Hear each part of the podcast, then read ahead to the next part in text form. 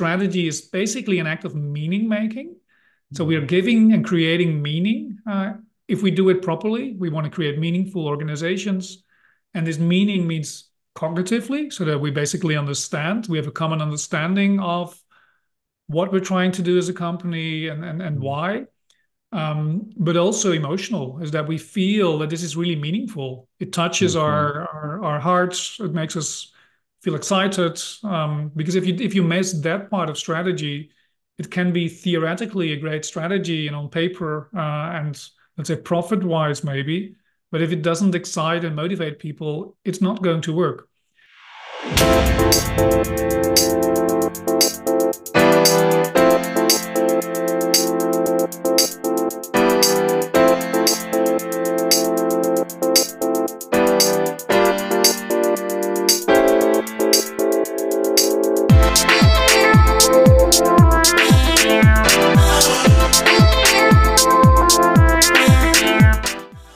Bienvenidos a un episodio más de Reventándonos Podcast, un podcast donde invitamos a personas que se están enfrentando a un cambio organizacional o bien nos están dando herramientas para reinventarnos hoy en el futuro. Pues hoy tenemos eh, una, un invitado muy especial y es muy eh, curioso porque también me encuentro grabando desde otra parte de, México que es, que es Mérida, para los que han estado por aquí, es un lugar muy, muy bonito, Mérida, México. Eh, y bueno, también pues tenemos un, clima totalmente distinto, entonces a los que vean a los que vean por video van a ver un poco la, diferencia del, digamos, el, el, panorama habitual. Y hoy estamos, eh, nos están visitando desde Ámsterdam, desde eh, Países Bajos, eh, Jeroen Kranjenbrink. Eh, él tiene una gran preparación entre eh, la parte académica, la parte de, consultor, y bueno, nos, nos, encantó su formación y nos encanta porque es un apasionado de la, de la estrategia y la implementación de la misma en, los, en las organizaciones. so, welcome to the show, Jeroen. Yes, thank you for introducing me. I must admit my Spanish is not that very well developed, but I understood a few words. Uh, so, but thank you. Thank you. Uh, thank you. Well, this this uh, episode will be in English to, to our listeners, to our audience. Uh, they're used to, and we are so happy to to have you to have you here in this in these beautiful days.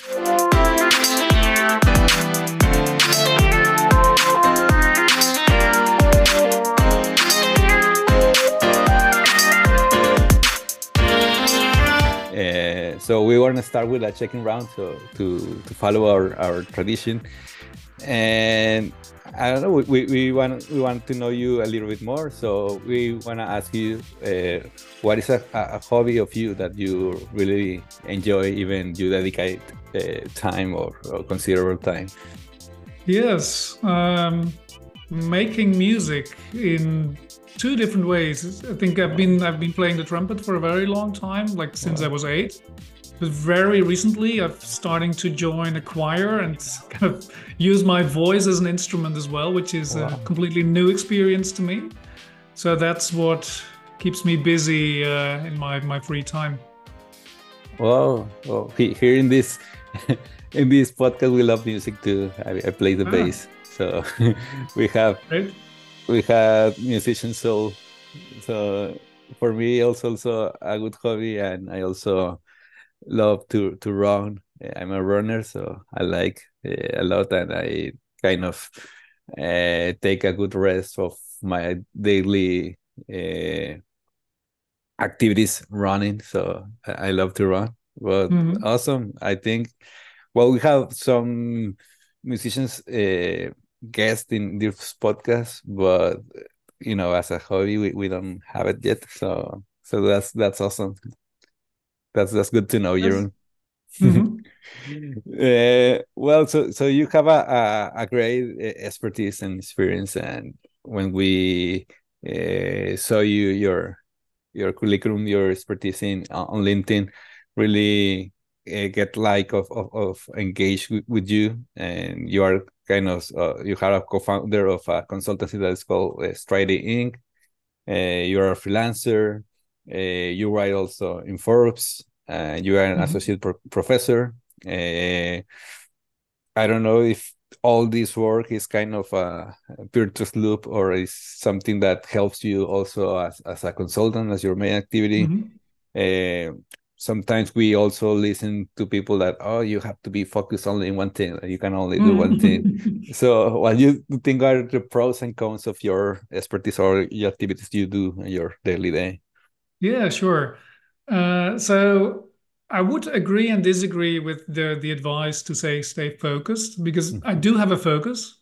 It's strategy mm-hmm. and leadership. So mainly mm-hmm. strategy and increasingly also leadership. So the, the topic wise, so expertise wise, I do focus. But for the rest, uh, I I can only work if I have a broad portfolio of different activities. Mm. Um, on the one hand, because otherwise I get bored. If I would only do consulting, I would get bored. If I only would write, I would get bored. If I only would do research, I would get bored. So for me, it's a way of keeping it interesting um, to have these very different activities during the week at the same time.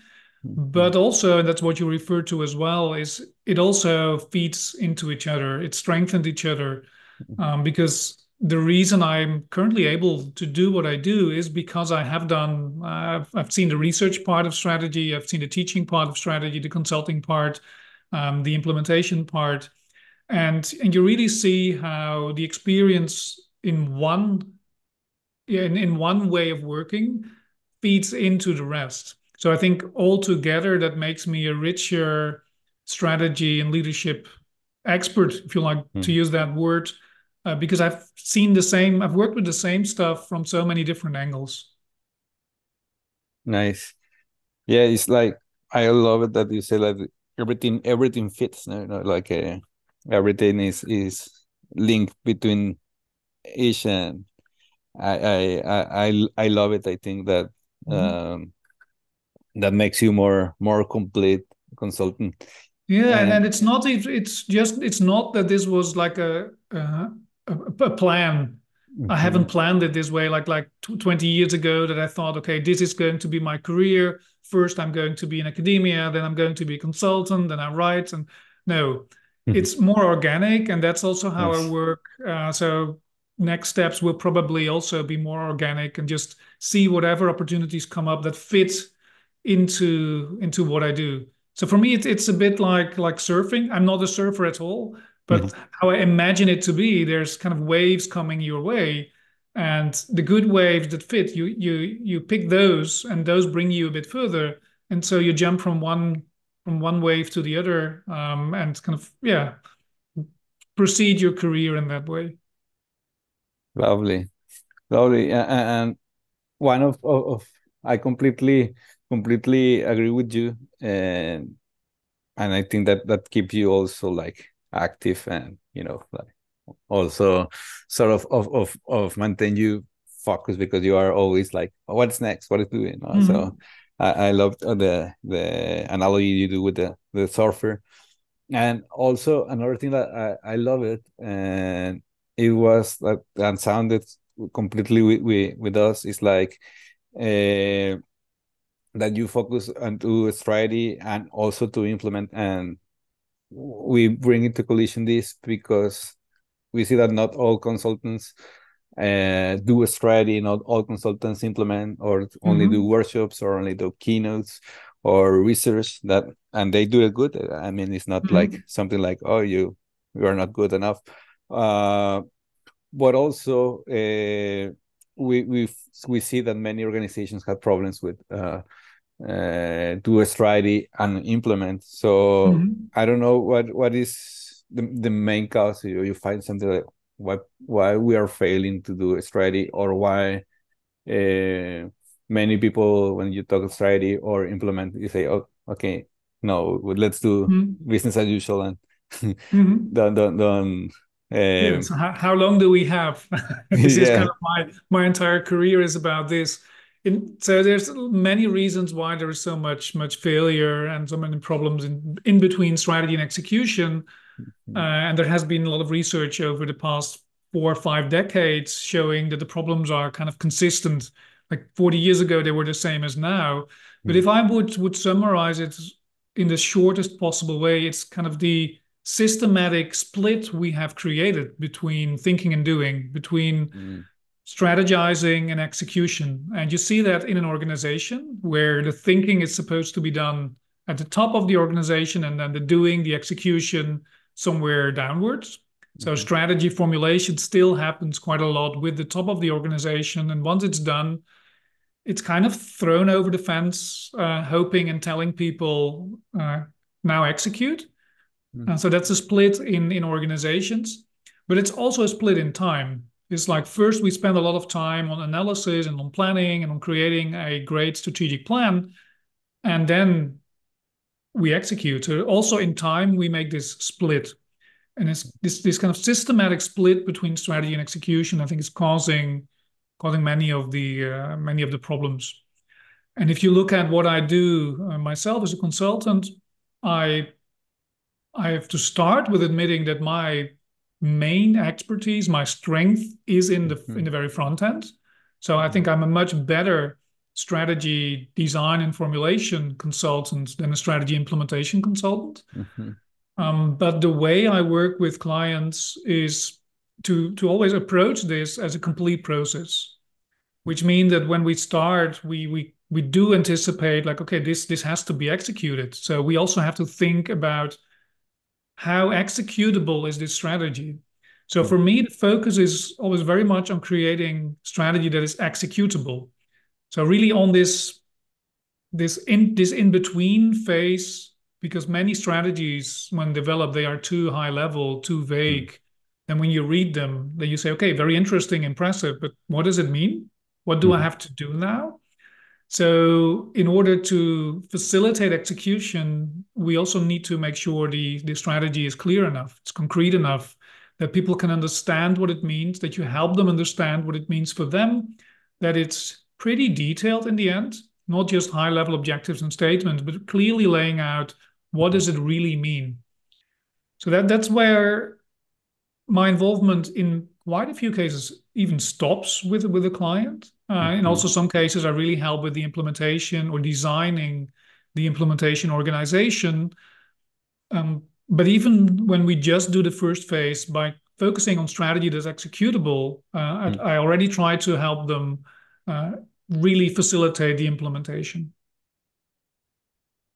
Lovely, and and also, well, we we want to put the, this this information of, of, of you and all your links in in our intro and um, of bio that we share with the, our audience.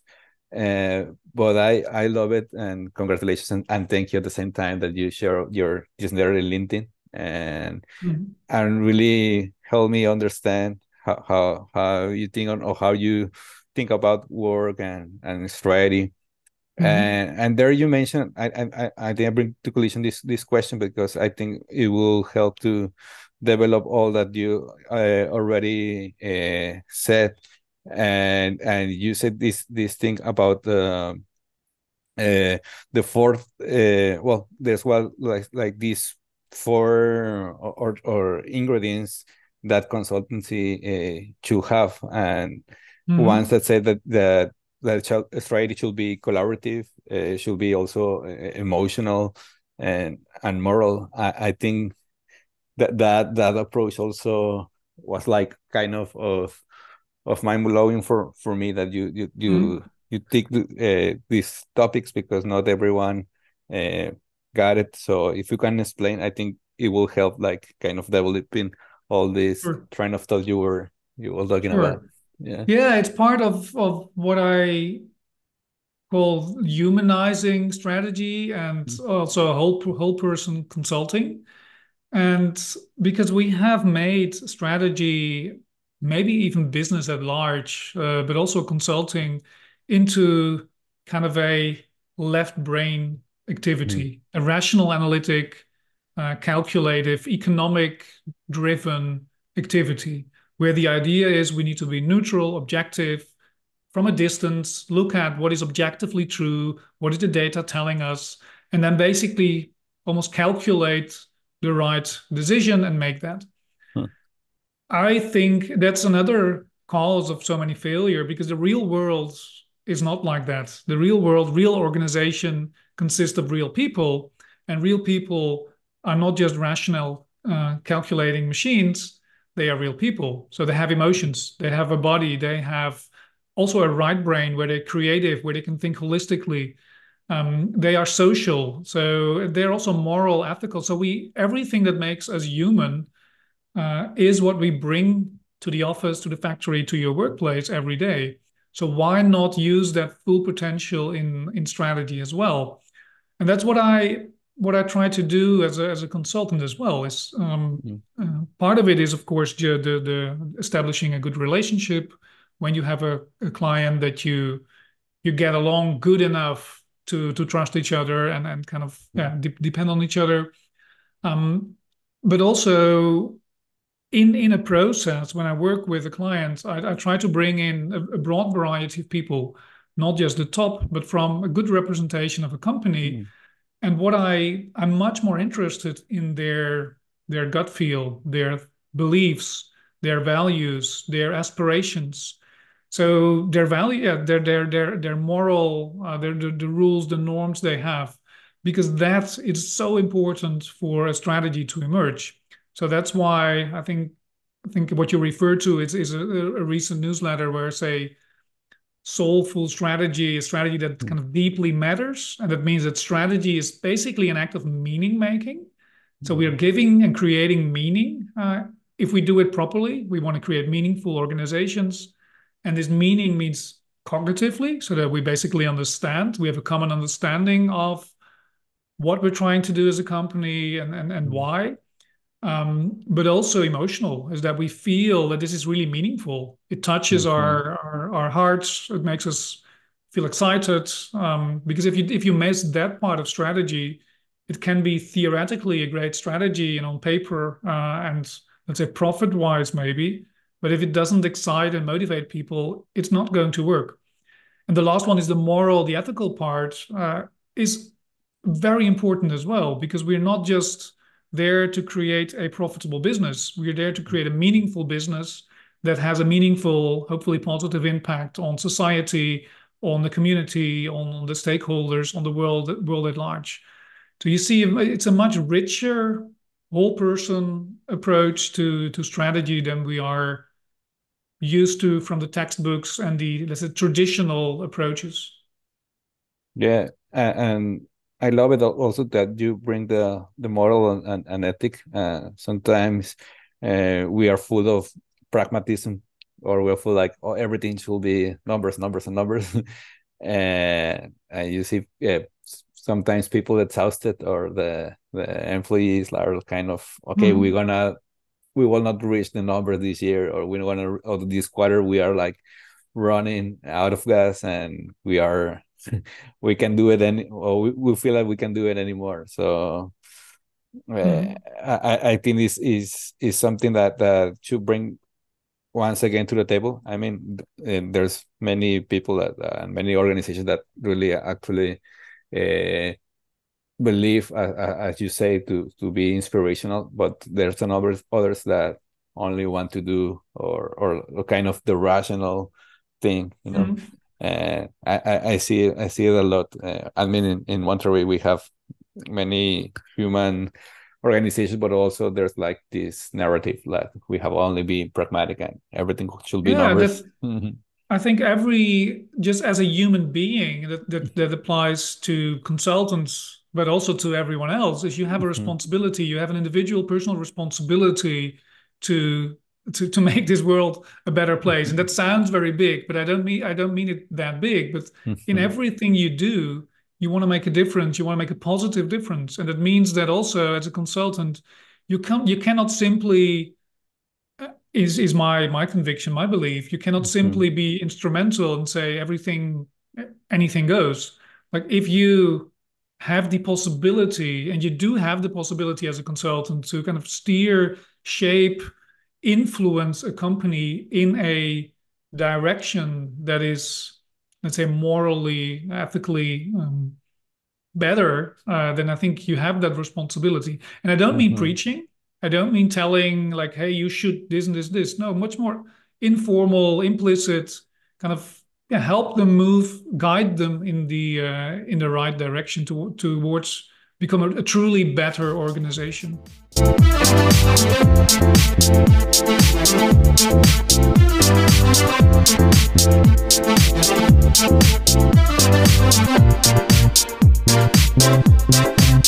Yeah, and I really love uh, this concept that uh, what we do.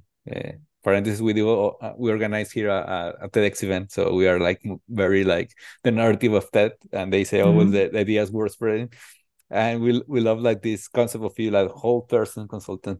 Uh, mm -hmm. we, we think like it it sound with us and also like this idea we're spreading can you yeah, tell us a little bit about this this concept of whole person consultant yeah which is i think basically what i what i just what i just said said but maybe in other in other words it's really mm. bringing your whole self to the to the table as a consultant so not try to be the um the instrumental uh facilitator because that's mm. the interesting thing is I think in the past and in the traditional consulting, you are supposed to be kind of objective and, and at a distance, mm-hmm. almost exchangeable, because you you learn a specific set of techniques and methods in order to help the client. And I think, and if we go back 100, 100 years and look at the history of consulting, uh, I think what we try to create is kind of replaceable, identical um, people that can do the same trick with with mm. many with many companies. Um, yeah, and I think as a as a consultant, you also are an individual. So of course, I'm an independent consultant. I work freelance, so mm. there it's probably a bit easier. But even if you work for one of the big consulting companies, the part that's most most interesting, I think, is not what you learn from the company and not the methods and the tools and the techniques, but it's who are you? What do mm. you bring to the table? and giving that a proper place that's one aspect of whole per- person consulting like act as a whole person but also when you work with a client with the people working at the client treat them as whole persons not as data sources not as someone to extract information from um, but someone that is involved that is engaged and that is influenced by the uh, the strategy process. That's why I sometimes say that the the social part of the strategy process is even more important than the content or the intellectual part. Because, and that's what I experience quite often with clients is that when I talk to a CEO, he or she may have quite a good view on where to take the company. But that doesn't mean the company is ready to do that. It doesn't mm. mean the people around him or her are ready to do that. So what you need is a um, a participative, engaging process where other people kind of become part of the idea and contribute to the idea, and, and together, step by step, develop the right mindsets and, and they become ready for implementing the, the strategy. So also there, it's also accept that the people that you involve will also be the ones uh, that will help executing it. So you also have to think about what it does to them, how it changes their relationships, their positions. So yeah, again, it's a whole person uh, approach from from all sides, from my side as a consultant, but also from the uh, from the client side. Lovely, and and I think that that that helped me and also to to to introduce the, the other question because I I love it and and I see in the in the practice also, and we already kind of of, of talk about it, but you talk also about the four types four types of consultants that is called mm -hmm. more the the expert one, uh, the neutral, the mm -hmm. facilitative, and the observer.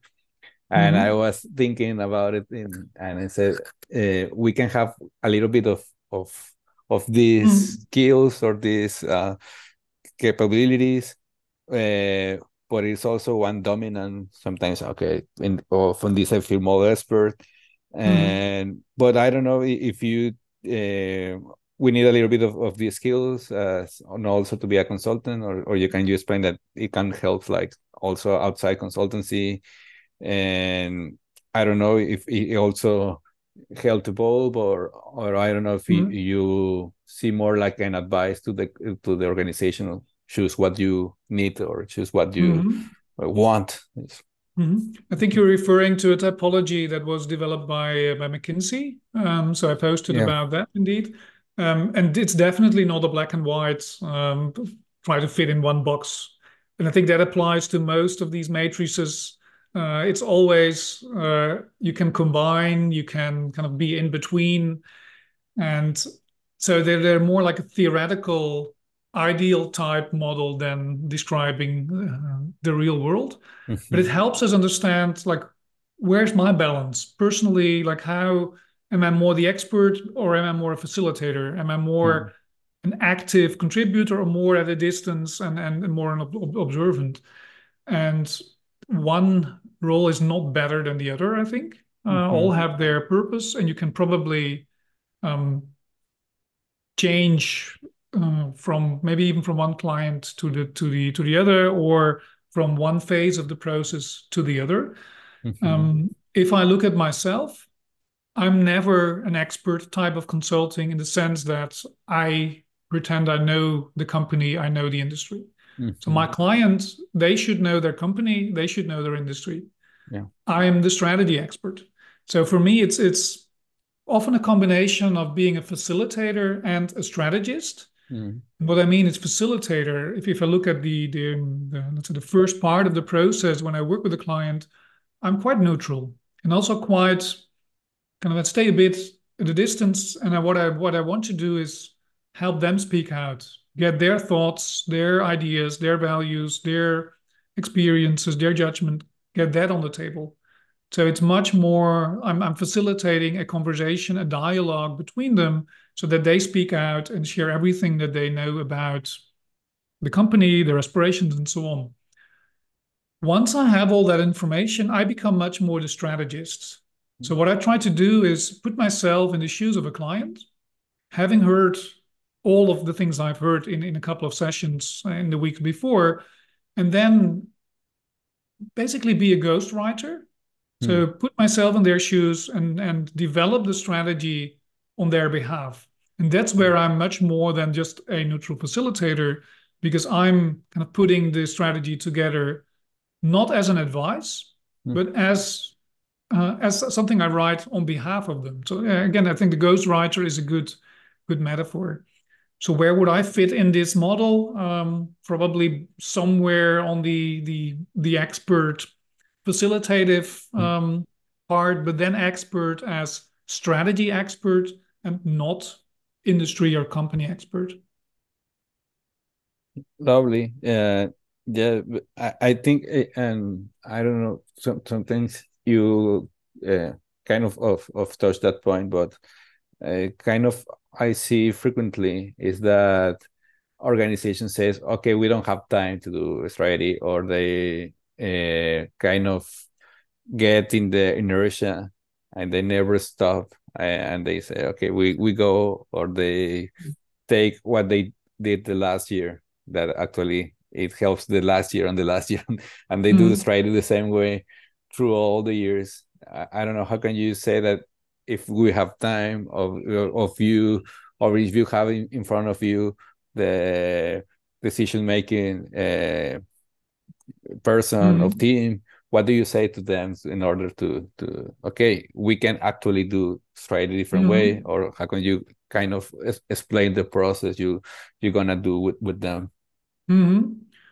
um practically this doesn't happen so often in my case because whenever they find me they are already ready uh, they mm. are already aware because otherwise they don't reach out to me yeah uh, but i do recognize the uh, the issue of course um, this is also if you if you if you would look in my book the strategy handbook the very mm-hmm. first step there so out of nine steps so it's a complete process including strategy and execution the first step is activation and it's exactly what you talk about it getting mm-hmm. strategy on the corporate agenda so making clear that this is important and it depends a little bit on what is the the cause the reason why they are not paying attention to strategy um, if they don't see the importance then what may help is, is do, do an exercise like okay suppose we don't change anything the next couple of the next five years. Will we mm-hmm. still survive? Will we still exist in five years?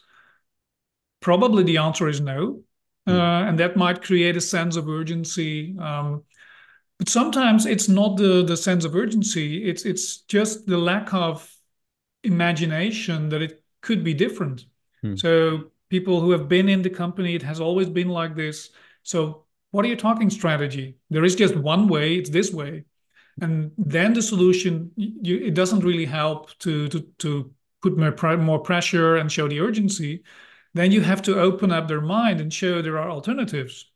So you, you have to kind of prepare like okay but this is how we do it but let's look at for instance some of our competitors or companies that have changed radically over time uh, and there's plenty of examples of that um, help them understand that things could be different mm. So there's, I think in, in the chapter, I think I mentioned four, five or six different reasons why there is inertia, why people do not, why companies do not pay enough attention to, to strategy. I think the main step is then find out what is the reason and then do something about it.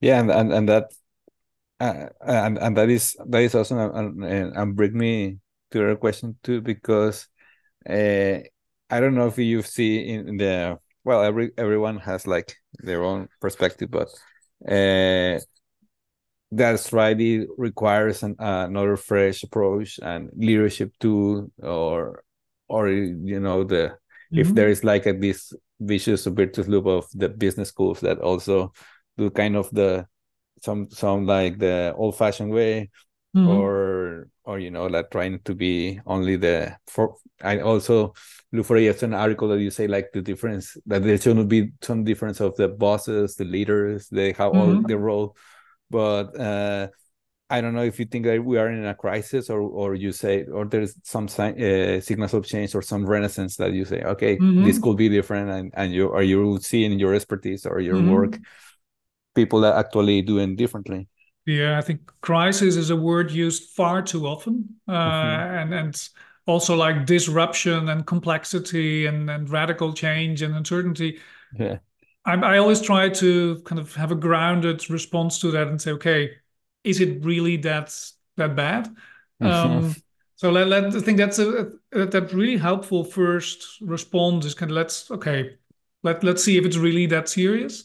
Um, on the other hand, there is um, what you describe. I think there is quite some dogma still in the in the field, and that's in textbooks and MBA programs. Mm. Um, when whenever I ask about, and I often start when I when I teach, um, like people's definitions of strategy, and what you get is kind of always the old-fashioned. Okay, it's it's our um, our, our dot on the horizon, and what do we need to to do to get there, and then when they start talking about strategy, it's about SWOT and, and Porter's five forces. And so mm. that's very old stuff. It's 40, 50, 60 years, years old stuff. It doesn't mean it's not useful, but that's mm. not, not the core. So we have we have a very dogmatic approach that mm. that kind of has turned into almost a ritual. Like we need a mission, a vision, a strategy, and core values. Mm. Why? Who has who has told that? Who has shown that that is effective? And what's the difference? So, and the, what is driving me in all I do uh, is kind of break through that that that dogmatic, old-fashioned way of looking at strategy, and do it differently. Also, because we know, I think it's there is no mystery. We know from research what works and what doesn't work. Uh, we know the reasons for failure, uh, and yet so many people kind of insist on this in this old way, in this traditional way of doing strategy. Hmm. So, and I, I do think there is slow change because what I what I do now, of course, is a bit of a strawman approach, like simplifying the, the, the traditional approach and pretending that everyone is doing it wrong and I'm doing it right. Of mm-hmm. course, it's not like that. Um, so there, there are, I think, there are many changes, um, especially more attention to execution we see that I think a lot. I see that also at consultancies, also openness at clients that it's actually allowed to ask a consultant to help you with execution. Mm-hmm. Because if I if I look back at like more the beginning of my career, I think the assumption was much more like it's acceptable to hire a consultant for the strategy part, but the execution we should do ourselves. Hmm. Then it often went wrong because they have not. There's no dedicated person responsible or not a, not a team responsible.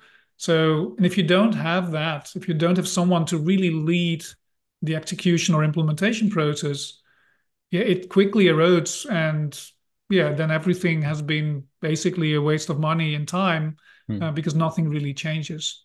So there is, I think, step by step, there is some some change. There are good developments, but it's extremely slow. Yeah, and I, I completely agree with the, with the with the last uh, statement. You say that yeah, you you should follow. You don't you don't have to let die that good intention of you and execute and you know Mhm. and bring bring your people to to execute and and have this ownership. I think that, that that's that that's key. And I, I think well we have like pretty good conversation and and and we have like I think like uh, a coffee someday. But Mhm. uh, I, I think I, I would like to to to close our conversation with our checkout uh, question about your image of the future. What what is your like kind of your preferred future or your best case scenario in the professional way Mhm. in the and in the personal way? What do you makes you Yeah. And maybe the fascinating thing is I don't really believe in long-term plans Uh-huh. uh, as, as a strategy consultant. yeah Um, so that's also what I what I try to develop with with my client is is more like a joint strategic view, like like what could the, the, the future look like. And this is Uh-huh. also how I how I work. Uh, I already used the the metaphor of a surfer. okay So my current main main aspiration, main intention is scaling uh, beyond myself because Mhm. when I work with a company, that's nice, it's good for the company, but it's just one person, one company. Mm. And I've in quite invested quite a lot, uh, time-wise, especially to develop my own approach. I've written some books. So what I'm currently really focused on is in finding different ways to to scale that through other people. So you're in the beginning you referred to Strategy Inc which is a recent initiative where uh, where together with with, with Tim Teriyaki, we are basically training other consultants in our methods. So Wow. then they can help their clients. So that's a big, much bigger impact Yeah. than I would have just on my own. Um, also talking to some some software companies, like how can we turn my method, my approach more into software so that more Mm. people, more companies can benefit from it. So that's one main direction is um, yeah more more anything that helps me scale my impact. Mhm. And the other is a gradual development that I've seen uh, that I've experienced in my myself over the past years is more and more attention to the the let's say the meaningful part of strategy, to the purpose part, to sustainability, to ESG, to anything that really is important beyond being a successful company. So that's also why you see my recent um, posts are because the concept of whole person strategy or whole person consulting, the concept of soulful strategy, all of that is relatively recent that I'm so explicit about this. And I do expect that this will be uh, an important driver for uh, a lot of work for the coming years as well for me. Lovely, and, and you do it. You're doing great, and and also I, uh, well, get to you. with- Thanks for to your to your articles and things you, you share on, on LinkedIn. I, I think it's a, a, a good platform to to to expand and and I see that that that it is bring you good things to you and and hope that that all the your message and way of working um get to many people and and it's also generous of your part that you are like kind of of helping another consultants also uh, Mhm. and that i think is a, a good thing also like that you have like this uh, uh legacy uh, in in other in other colleagues so that is Mhm. pretty pretty good thing and congrats and, and thanks for that too Yeah, thank you. It, um, and it's one one of the other ways I do this indeed is kind of because I've built up now 20 years of experience in strategy and to share that in in kind of small bite-sized posts uh, I love doing that. It's it's great to see how many people uh, like and find it useful, and and also how how much really interesting dialogue you get while while mm. doing that, which is also yeah I'm I'm learning from that, and yeah that helps me uh, prepare for my uh, for my next steps as well. so thank you, Jeroen, for from being here. It's it's been a awesome conversation, and that we can also uh, put face one on one and uh, hope that someday we can we can meet in some part of, of the world and also mm-hmm. uh, be in touch in, uh, on the on the networks. But uh, it's it's great to have you here. Thanks thanks a lot too for for being yeah, here. Yeah, thank thank you for the great questions and for having me in your show. Thank you. So, eh, pues muchas gracias a todos por escuchar este, este episodio. Espero que, que, te haya gustado muchísimo. Ya sabes, puedes dejarnos los, los comentarios. Puedes también contactarte en las redes que ponemos aquí de, de Your eh, bueno, ya saben que Reventando los Podcasts es un eh, podcast dirigido por un servidor Luis Salas y producido por Polymath, una red de consultores que co-creamos organizaciones ambidiestras. Pues bueno, pues ve a inventar algo. thank you thank you a, a lot and and see you see you soon, Jeroen. Thank you. Bye bye. Ciao.